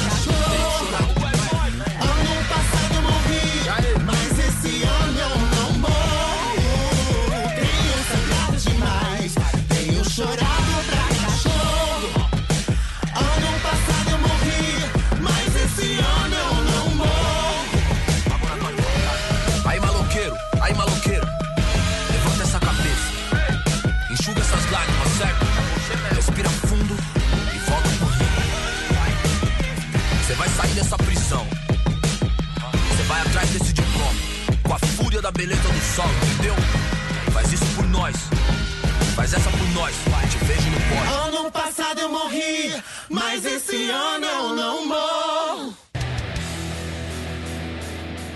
Você acabou de ouvir mais um episódio do Chutando a Escada. Para apoiar, acesse chutandoaescada.com.br barra apoio.